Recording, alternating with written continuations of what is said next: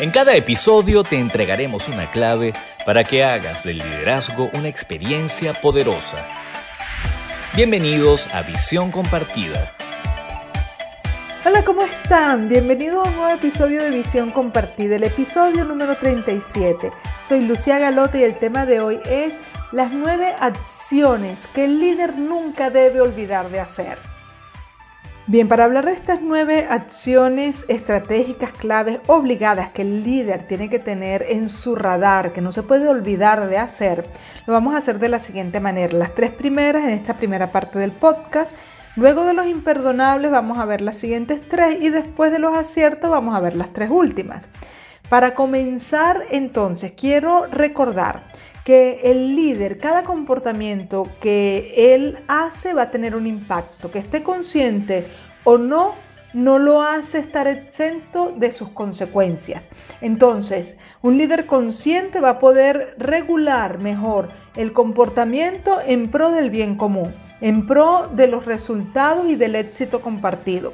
Entonces, en este caso vamos a hablar de nueve acciones que son indispensables que el líder mantenga en su estrategia, que las recuerde constantemente, porque cuando actúa sin tener pendiente estos elementos, pues es muy probable que cometa errores y que al final lo terminen pagando los resultados de, de la organización o los resultados del equipo.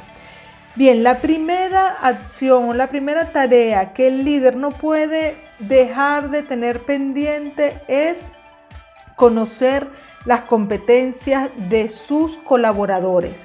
El líder tiene que tener una buena información profunda y sólida sobre las competencias y sus niveles de desarrollo en cada uno de sus colaboradores porque en función de eso tiene que tomar decisiones importantes. No es lo mismo, por ejemplo, colocar una persona con destrezas desarrolladas en el área de atención al cliente, de servicio al cliente, colocarla en, esa área que colocar a una persona que no le guste trabajar con gente y ponerla a atender clientes y que el líder sencillamente no conozca esa, esa situación, que no sepa que la persona no solamente no sabe atender público, sino que no le gusta trabajar con personas. Entonces, para tomar decisiones de personal en relación a cargos, asignaciones, funciones, es importante que el líder sepa a quién le está entregando las responsabilidades, porque de eso van a depender resultados, va, va a depender el éxito del negocio. Entonces no puede ser negligente en este conocimiento de las competencias de sus colaboradores. Entonces, conocer las competencias de sus colaboradores, tomar decisiones estratégicas en relación a ese conocimiento, entender cómo usarlas, es una acción de estas nueve, de hecho la estoy mencionando de primera, no están en orden de importancia, pero bueno, esta es una muy, muy importante. La segunda acción es saber cómo ir delegando la autoridad. Pasa mucho que el líder eh, delega autoridad y autonomía a personas que no tienen la capacidad para hacerse responsables de ella y que personas que ya están bastante competentes y, que, pudieran hacer uso de la facultad de, de, la autonomía o la innovación que les permitieran hacer cambios, pues entonces los tienen totalmente restringidos. Entonces el líder tiene que saber cómo manejar el proceso de facultar a las personas. Él tiene que saber cómo ir delegando la autoridad, a quién delegársela, a quien todavía no está con la suficiente madurez como para delegarle autonomía completa, cómo hacer para ir llevando a la persona de un nivel bajo en donde tú lo que facultas allí es la integración de la persona y que vaya aprendiendo la competencia, cómo irlo llevando de ese nivel básico hasta, una, hasta un facultamiento en donde ya tú puedes delegar cambios trascendentales, innovación, creatividad, que, reten el status quo, Y entonces, bueno, eso solamente se le puede delegar a personas que ya están bien aptas y profesionales para eso. Y el líder debe saber cómo hacer este proceso. Y la tercera acción que voy a mencionar en esta primera parte del podcast es actualizar los objetivos cada vez que sea necesario. La meta, la misión de la, de la organización es importante que sea muy, muy estable, pero los objetivos ellos van cambiando, van afectándose en función de muchas dinámicas, de lo que pasa en el mercado, del contexto externo, del contexto interno, de si, bueno, salió un personal, entró otro nuevo, todo eso va afectan, van, afectando los objetivos de la, de la organización, del departamento, del cargo. Entonces es muy importante que el líder vaya actualizando estos objetivos de manera recurrente. Bueno, con esto hemos llegado a las tres primeras acciones de estas nueve. Después de los imperdonables del liderazgo, seguimos escuchando las restantes. ¿Quieres saber los errores más frecuentes de los líderes en las empresas? Escucha con atención los imperdonables del liderazgo. En los imperdonables del liderazgo de este episodio, quiero poner un ejemplo que me pasó a mí hace muchísimos años, hace 30 años, cuando recién me estaba graduando en la universidad y estaba comenzando a buscar trabajo. Este ejemplo tiene que ver con el hecho de mm, conocer las competencias de tus colaboradores. En esa oportunidad que yo acababa de salir de la universidad, un amigo me ofrece para trabajar en su empresa y yo le digo que sí, muy entusiasmada, porque bueno, yo había hecho mi tesis de grado en un programa de desarrollo para, trabajadores y el programa había sido muy exitoso y yo creía que me las sabía todas y estaba muy, muy llena de, de entusiasmo y había confundido yo entusiasmo con competencia. Eso suele suceder muchísimo en las personas que están comenzando a aprender una competencia, que están muy entusiasmadas y confunden entusiasmo con competencia y subestiman el reto. Eso es normal y natural para las personas que están nuevas en aprender algo. Imagínense o recuerden ustedes cuando querían aprender bicicleta. Al principio, antes de montarse la primera vez y darse cuenta que era difícil, ustedes pensaban que era fácil. Y se montaron allí en la bicicleta y cuando se dieron el primer golpe, pues se dieron cuenta que no era tan fácil. Ok, bueno, eso fue lo que me pasó a mí en la, en la empresa. Me dieron la oportunidad de desarrollar unos departamentos de recursos humanos. Imagínense yo que acababa de salir de la universidad, que no sabía de eso y que, bueno, al mes de estar allí me doy cuenta que en efecto yo no soy la persona indicada porque la teoría me la sabía, pero en la práctica era una cosa totalmente diferente y no contaba con ningún mentor ni con personas que pudieran orientarme, alguien que supiera más que yo, porque allí dentro de la organización el que sabía mucho lo que sabía era de nómina y no era lo que se quería hacer en este proyecto. Entonces, bueno, ya ha pasado dos meses que yo me di cuenta, mira, esto va a ser muy complicado para mí, decidí retirarme de, de la empresa y bueno, quedar en contacto con ellos ya para otras cosas como el programa de formación que había probado en la, en la tesis y que lo seguí dando allí por un tiempito. Pero esta falla del líder de haber confundido junto conmigo entusiasmo con competencia, que no estuviera claro cuál era realmente mi competencia y haberme dado un reto más grande de lo que yo era capaz en ese momento de llevar adelante y no tener ninguna orientación es garantía segura de frustración hacia el colaborador. Garantía segura. Entonces es muy importante que tú como líder conozcas las competencias que tienen tus colaboradores y ajustes los retos en función de esas competencias. Acabas de oír los imperdonables del liderazgo.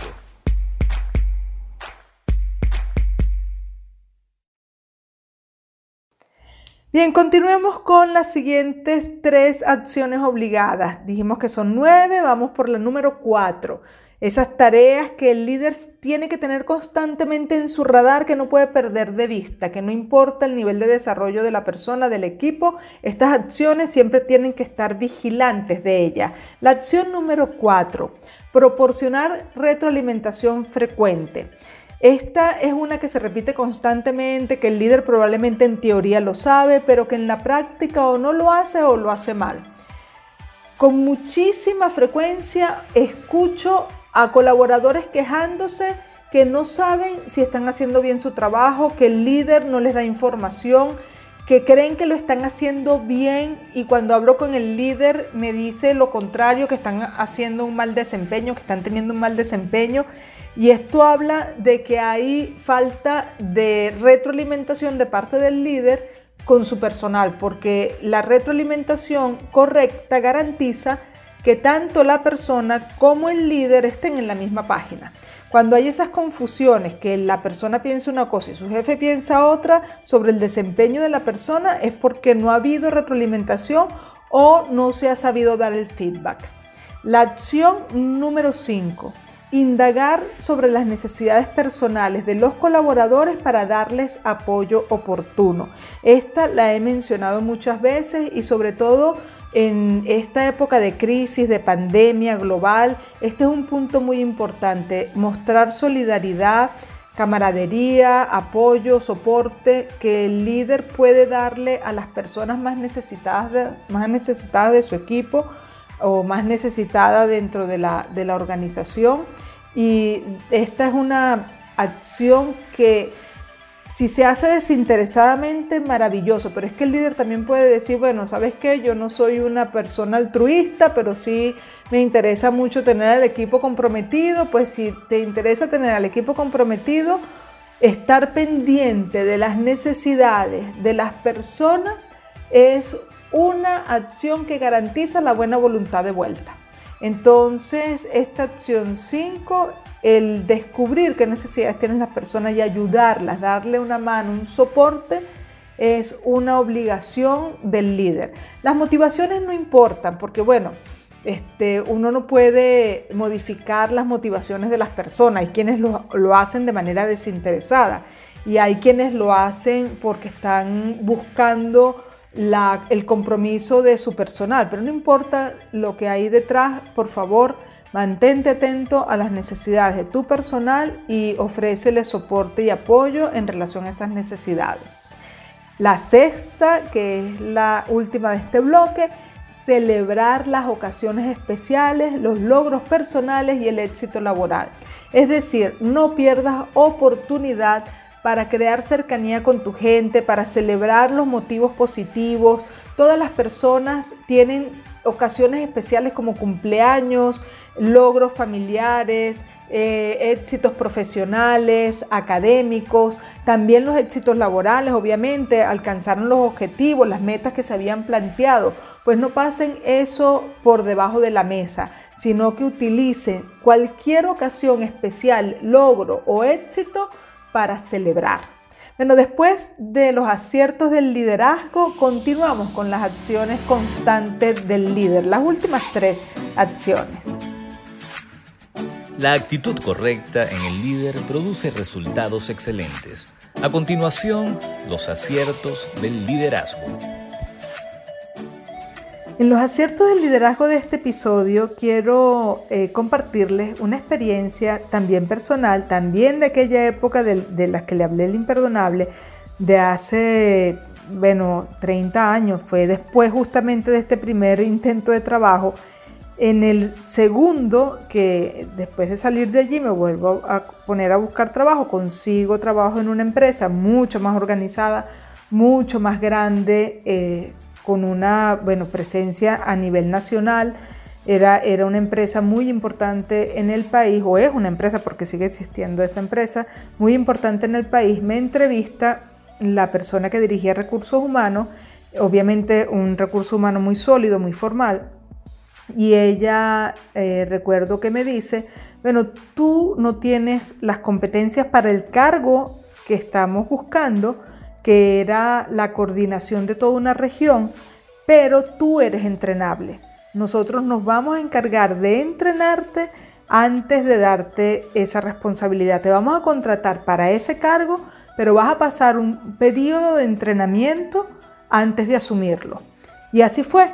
Ellos me contrataron, me dieron alrededor de cuatro meses en, en, Caracas para entrenarme en el cargo antes de mandarme a la zona en donde yo iba a ejercer las funciones y fue fabuloso y fue súper satisfactorio para todos, para mí, para, para la empresa, para el equipo, porque yo no estaba inventando desde mi iniciativa y desde mi, desde mi entusiasmo, sino que a partir de todo un plan estratégico de entrenamiento que tenía coherencia, que tenía sentido y que fue sumamente útil, a partir de ese, de ese entrenamiento, pues yo pude asumir las responsabilidades. Y todo eso no fueron decisiones que tomé yo, esas fueron decisiones que tomaron desde el liderazgo del departamento. Ellos decidieron que yo podía asumir el cargo, ellos me entrevistaron, ellos me contrataron, ellos me ofrecieron el entrenamiento y cuando ellos confirmaron que ya no solamente tenía entusiasmo, sino que ya tenía las competencias para ejercer mis funciones de manera exitosa, pues me enviaron a donde iba a ejercer el cargo. Entonces, esto, fueron, esto fue trabajo del liderazgo del departamento, no fueron decisiones del colaborador. Entonces es muy importante que el líder, un acierto importantísimo, es que conozca las competencias de sus colaboradores y que tome decisiones en función de estos conocimientos. Acabas de oír los aciertos del liderazgo.